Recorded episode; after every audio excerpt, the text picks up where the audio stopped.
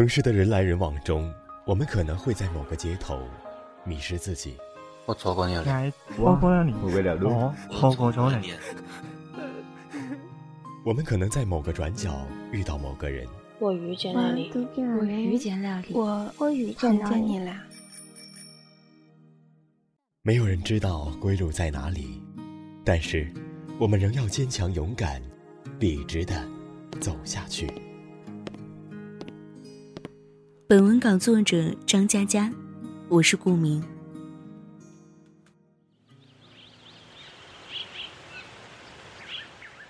零四年的时候，心灰意冷，不想劳动，每天捧着电脑打牌，一打十几个钟头。但我的技术很差。毫无章法可言，唯一的优势是打字快。于是创造了自己的战术，叫做废话流。一发牌，我就开始在聊天框里跟玩家说话。哎，赤焰天使，你娘舅最近好吗？天使未满是赤焰的呢，会对手的，你过日子要小心呢。咦，苍凉之心，好久不见，你怎么改名字了？毛龙你好，帮帮我可以吗？我膝盖肿肿的呢。结果很多玩家忍无可忍，啪啪啪乱出牌，骂一句“我去你大爷”就退出了。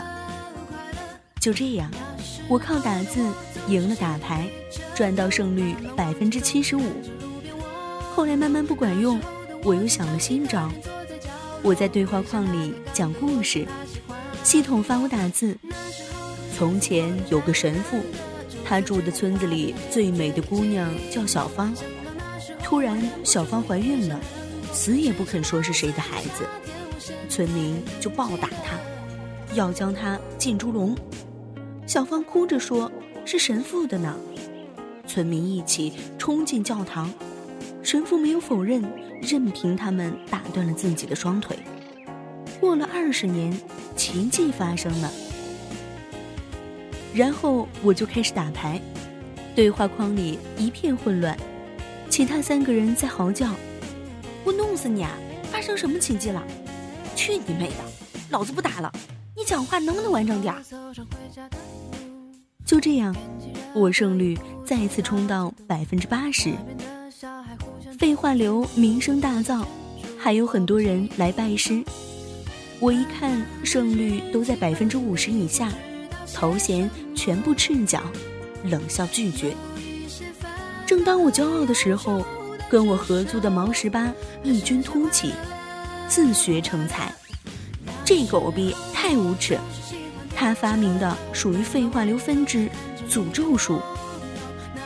比如好端端大家在打牌，毛十八打一行字：大慈大悲普度众生观世音菩萨。圣洁的露水照耀世人，明亮的目光召唤平安。如果你想自己的父母健康，就请复述一遍，必须做到，否则出门被车撞死。我去你的三姑父！当时强迫转发还不流行，被他这么一搞，整个棋牌间里一片手忙脚乱，人人无心计算。一局没打完，他已经因此请过太上老君、上帝、耶和华、圣母玛利亚、招财童子、唐明皇、金毛狮王谢逊、海的女儿。我输了。毛十八这人生活中安静沉默，就连打电话，基本只有三个字：喂，嗯，拜。他成为废话流宗师，让我瞠目结舌。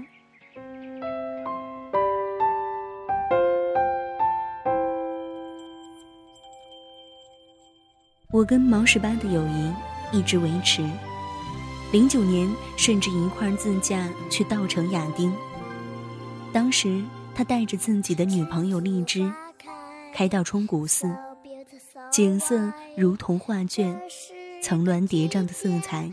扑面而来，我知道毛十八的打算，他紧张的发抖。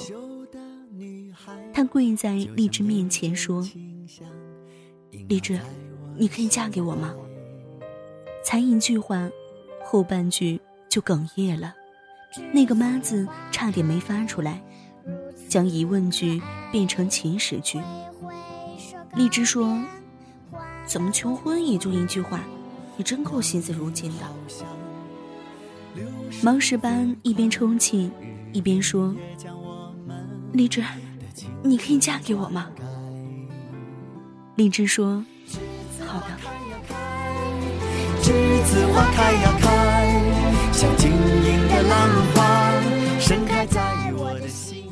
毛十八给荔枝戴戒指，手抖的几乎戴不上。我和其他两个朋友冒充千军万马，声嘶力竭的嚎叫，打滚儿。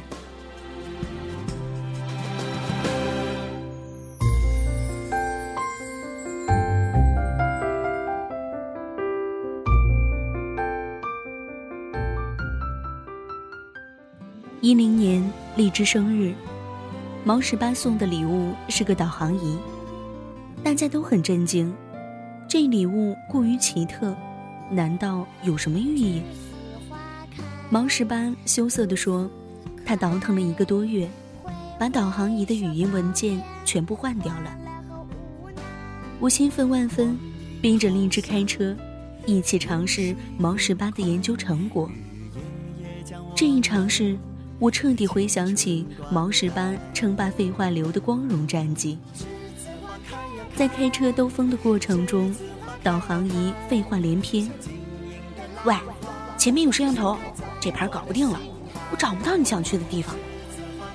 大哥，你睡醒没有？这地址错的吧？大家乐不可支。最牛逼的是在等红灯，导航仪里。传来猫十八的声音，严肃地说：“手刹拉好了，万一倒溜怎么办？你不要摁喇叭，摁喇叭搞什么呀？前头是个活闹鬼的话，马上来干你，你又干不过他，老老实实等不行吗？哦，你没摁喇叭，算老子没讲。”大家笑得眼泪都出来了，荔枝笑得花枝乱颤，说。你平时不吭声，怎么录音哆嗦成这样？毛十八说：“上次去稻城，你不是嫌导航仪太古板，不够人性化吗？我就改装一下，以后开车你就不会觉得无聊了。”荔枝拿起导航仪，随便一摁，导航仪尖叫：“你不会是想关掉我吧？老子又没犯法！你关，你关，回头老子不做导航仪了。”换个二吸管做收音机，你咬我啊！所有人叹服。